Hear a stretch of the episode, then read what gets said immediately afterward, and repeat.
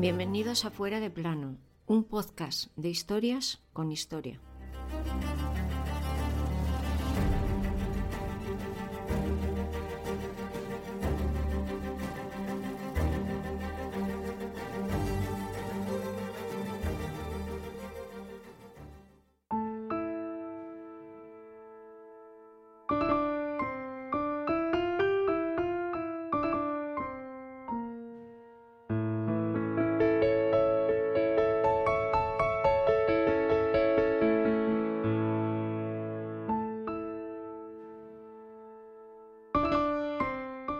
Adiós, madre. Y con estas dos palabras cayó en coma. Y a las tres y media de la tarde de aquel 22 de febrero de 1939, la voz de uno de los grandes poetas de nuestra historia se apagaba en el exilio para siempre. Él fue Antonio Machado.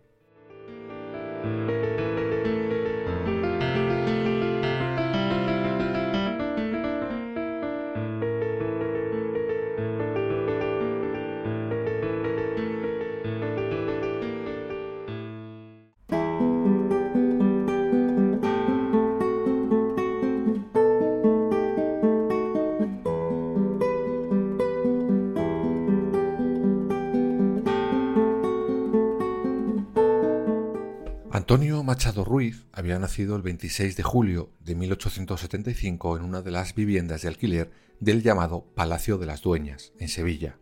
Era el segundo de seis hermanos. Pasará buena parte de su niñez allí, pero cuando tiene apenas ocho años se marchará con su familia a Madrid.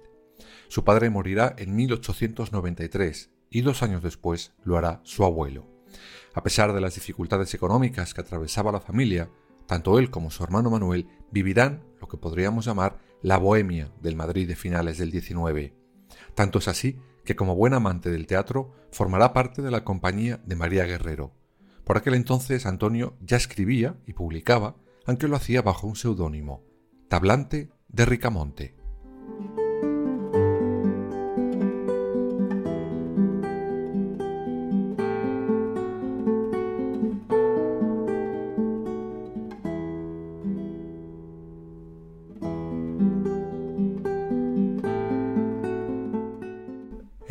1899, Antonio y su hermano se marcharán a vivir a París. Allí, ambos trabajan como traductores de una editorial y beberán del espíritu de las letras parisinas de finales del siglo. Además, van a conocer a gente tan importante como Pío Baroja o el mismísimo Oscar Wilde. Poco después, regresará a Madrid, donde conocerá a Rubén Darío o Juan Ramón Jiménez. Aunque no será hasta 1907 cuando Antonio Machado conozca a alguien que cambiaría su vida para siempre, su amada Leonor.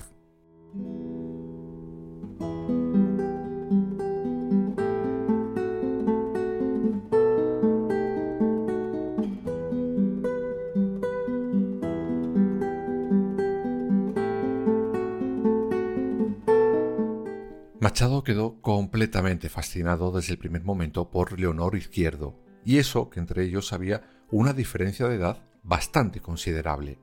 Él tenía 32 años, ella tan solo 13. Cuando tuvo por seguro que ella sentía lo mismo, Antonio Machado acordó el matrimonio con la que sería su suegra. Claro, tuvieron que esperar a que Leonor fuera mayor de edad, que por aquel entonces eran los 15 años. El 30 de julio de 1909, Antonio y Leonor se casan en Soria. Pero la alegría de Machado duró poco, muy poco, tres años pues el 1 de agosto de 1912, a causa de la tuberculosis, Leonor morirá, dejando a un Machado completamente destruido.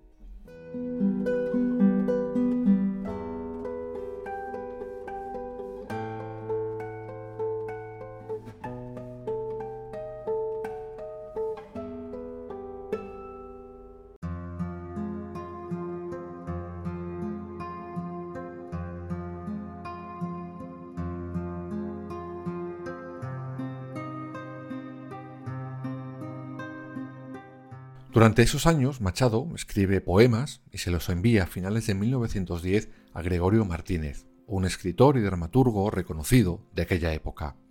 Pero el editor considera que no hay material suficiente para publicar un libro con todos ellos. No será hasta finales de abril de 1912 cuando por fin puedan publicarse. En un primer momento ese libro se iba a llamar Tierras de España, pero Machado lo cambió de nombre y saldrá con el conocido título de Campos de Castilla, uno de sus éxitos más recordados.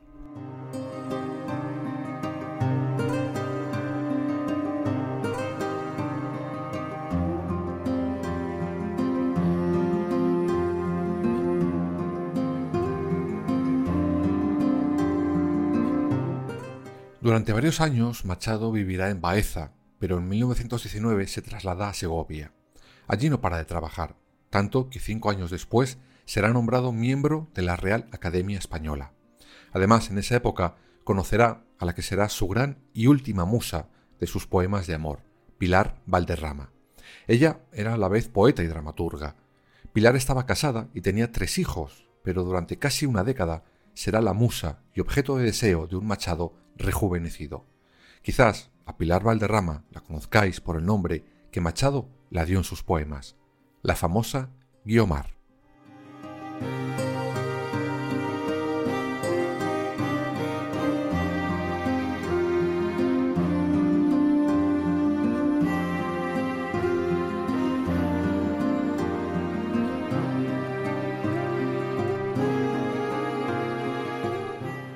El 14 de abril de 1931, Machado celebró con todo la llegada de la Segunda República. En octubre de ese año, el nuevo gobierno nacido de ahí le dará una cátedra de francés en Madrid. Allí se traslada en 1932, donde podrá vivir con su madre, su hermano José y la familia de este. Allí se seguirá viendo con su musa, con Guiomar. Es cierto que en, en aquella época Machado deja un poco de lado la poesía y publica más obras y artículos en prosa. Pero todo cambió cuando la Segunda República estalla por los aires con el golpe de Estado de Franco y la consiguiente guerra civil. Machado era un clarísimo defensor de la República. Por lo tanto, su vida estaba en peligro.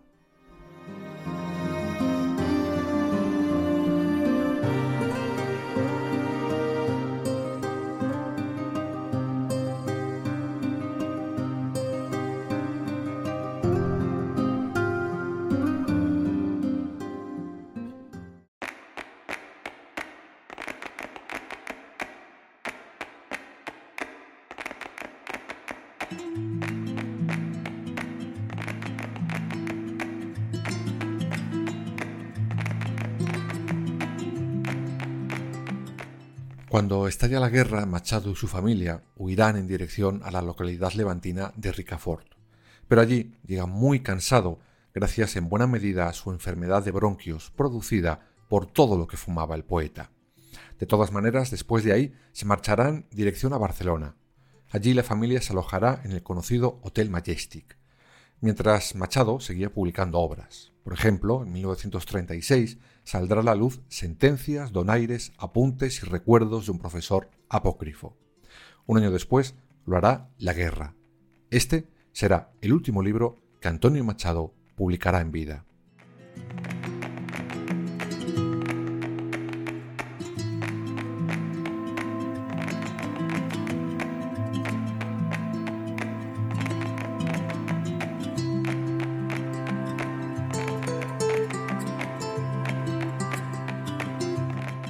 El 25 de abril, los Machado decidirán abandonar las habitaciones del Majestic y se instalan en la Torre Castañer. Allí permanecerán hasta el 22 de enero de 1939. Y la razón es clara. Las tropas franquistas estaban ya a las puertas de la ciudad condal. Por eso, casi con lo opuesto, Machado y su familia deciden salir corriendo de Barcelona, ciudad que caerá en manos fascistas tan solo cuatro días después.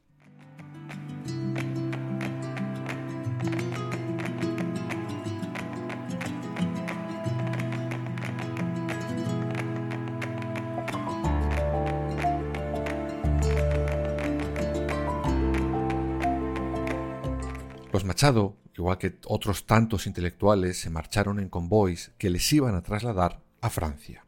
Después de seis días de largo viaje, llegarán a la frontera de Portbou. Allí, como uno más de los miles de republicanos que estaban huyendo del fascismo, Antonio Machado se convertirá en un refugiado de guerra. El poeta, como podéis suponer, llegará extenuado. Estaba muy enfermo por su tabaquismo y su enfermedad de bronquios, pero también la depresión de tener que abandonar su país, de ver lo que estaba ocurriendo, le sumó enteros negativos al poeta.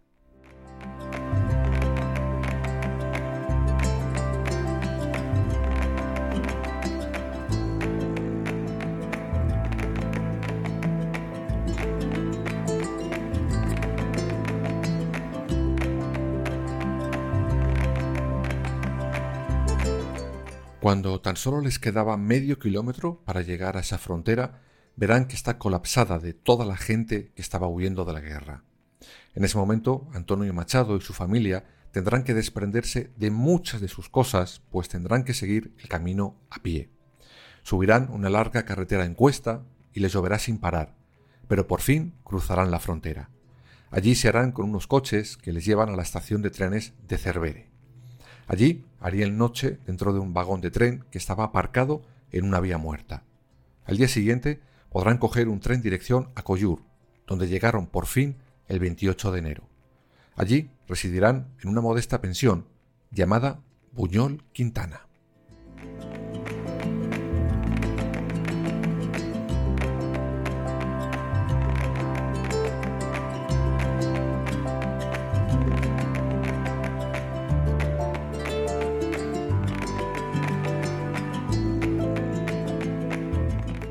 Pero Antonio Machado llegó muy, muy enfermo. No podía más. Estaba agonizando. Con él, como curiosidad, llevaba un objeto muy valioso para él. Una tarde, hablando con la dueña de la pensión donde malvivían, ésta le preguntó que qué era esa pequeña caja. Y Machado la respondió que era tierra, tierra de España, porque si moría en ese pueblo, él quería que le enterraran con ella.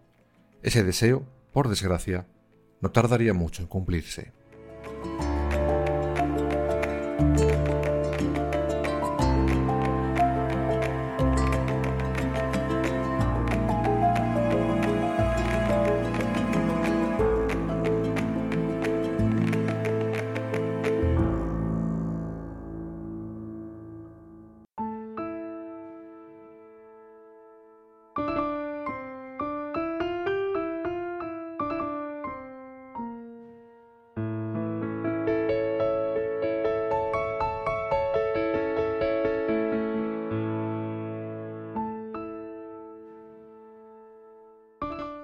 Curiosamente, el mismo día en el que cumplía 64 años, Antonio Machado, el gran poeta de la República y uno de los más grandes de nuestra historia en general, moría a las tres y media de la tarde, y lo hacía al lado de su querida madre, Ana Ruiz.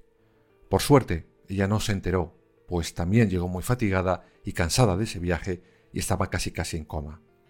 Preguntó por su hijo cuando se despertó, pero a pesar de que el resto de familia le intentó engañar, ella supo que algo pasaba. Tiempo atrás, cuando estaban en Rocafort, Ana Ruiz hizo una promesa. Vivirá tanto como lo hiciera su hijo Antonio. Y lo cumplió, pues tres días después de morir el poeta, Ana Ruiz cerró los ojos y descansó para siempre.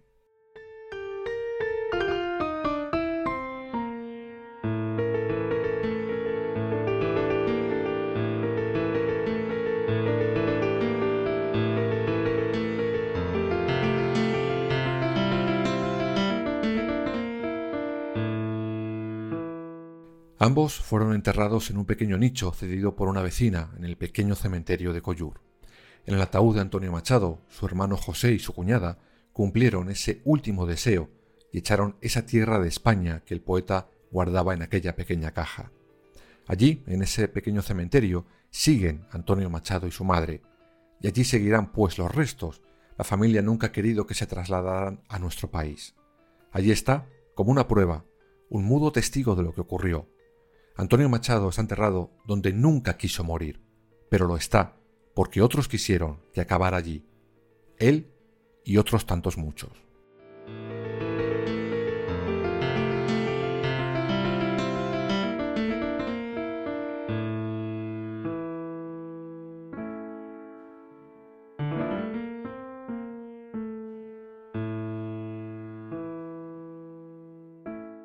Y al cabo nada os debo, Debéisme cuanto he escrito, a mi trabajo acudo, con mi dinero pago el traje que me cubre y la mansión que habito. el pan que me alimenta y el lecho donde yago. Y cuando llegue el día del último viaje y esté a partir la nave que nunca ha de tornar, me encontraréis a bordo, ligero de equipaje, casi desnudo, como los hijos de la mar.